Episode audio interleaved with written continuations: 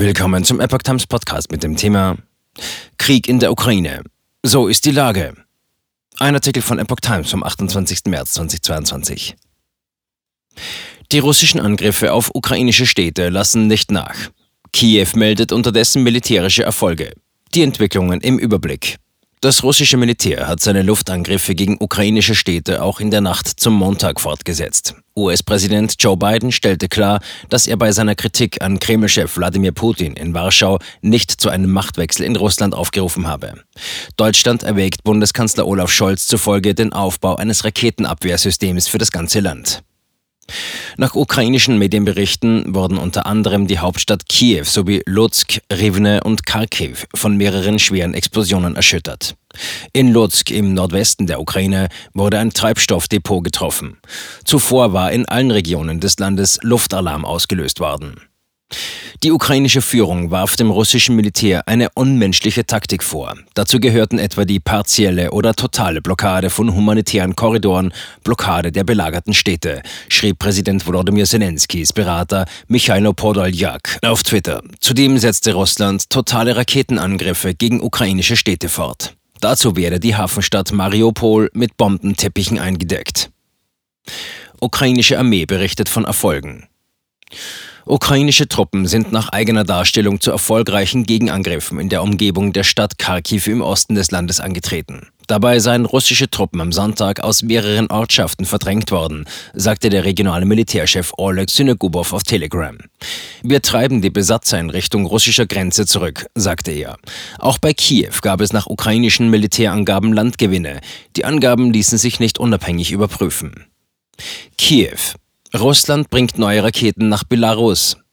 Zur Vorbereitung neuer Raketenangriffe auf die Ukraine werden russische Abschussrampen in Belarus nach Erkenntnissen der ukrainischen Militäraufklärung mit frischen, neuen Projektilen versorgt. Die Raketen seien für die bei Kalinkawice aufgestellten Einheiten mit dem Iskander-Waffensystem gedacht, hieß es. Städte in der Ukraine wurden am Wochenende wiederholt von russischen Raketen getroffen.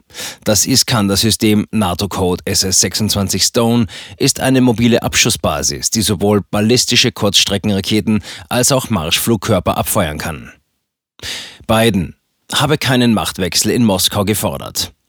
US-Präsident Joe Biden hat dementiert, dass er bei seiner Rede zum Ukraine-Krieg in Warschau den Sturz des russischen Präsidenten Wladimir Putin gefordert habe. Eine Reporterin fragte Biden am Sonntagabend, Herr Präsident, wollen Sie, dass Putin von seinem Amt entfernt wird? Herr Präsident, haben Sie einen Regimewechsel gefordert? Biden antwortete darauf, nein. Biden hatte Putin am Samstagabend einen Diktator genannt und mit den Worten geschlossen, um Gottes Willen, dieser Mann kann nicht an der Macht bleiben. Das Weiße Haus betonte danach, das sei kein Aufruf zum Sturz Putins. Kiew fordert von UN eine Schutzzone für Tschernobyl. Die Ukraine forderte vom Sicherheitsrat der Vereinten Nationen die Einrichtung einer speziellen Schutzzone für das Atomkraftwerk Tschernobyl. Nach den Worten der stellvertretenden Regierungschefin Irina Vereshchuk sollte dort eine Sondermission der UN die Kontrolle übernehmen. Im Sinne der nuklearen Sicherheit stellen die verantwortungslosen und unprofessionellen Aktionen der russischen Militärs eine ernsthafte Bedrohung nicht nur für die Ukraine, sondern auch für hunderte Millionen Europäer dar, sagte sie nach Angaben der Ukrainska Pravda. Zelensky. Putin zieht Krieg in die Länge. Mehr als einen Monat nach Kriegsbeginn warf der ukrainische Präsident Zelensky in einem Interview mit russischen Journalisten Kremlchef Putin eine Verzögerung der Friedensverhandlungen vor. In dem rund anderthalbstündigen Videogespräch forderte Zelensky einmal mehr einen Abzug russischer Truppen von ukrainischem Territorium. Erst dann könne es Sicherheitsgarantien für die Ukraine geben, die wiederum Grundlage für den von Moskau geforderten NATO-Verzicht der Ukraine seien. Zelensky erneuerte außerdem seine Ankündigung, dass über einen möglichen neutralen Status der Ukraine letztendlich nur die ukrainischen Bürger per Referendum entscheiden könnten. Bundesländer Benutzen von russischem Z-Symbol strafbar.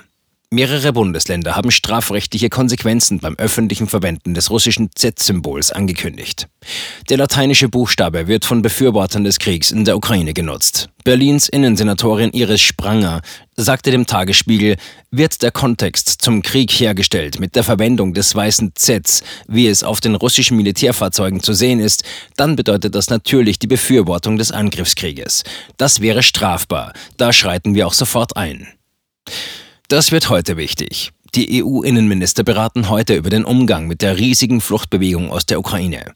Dabei dürfte es vor allem um die Verteilung der bislang fast vier Millionen Flüchtlinge auf die EU-Staaten gehen.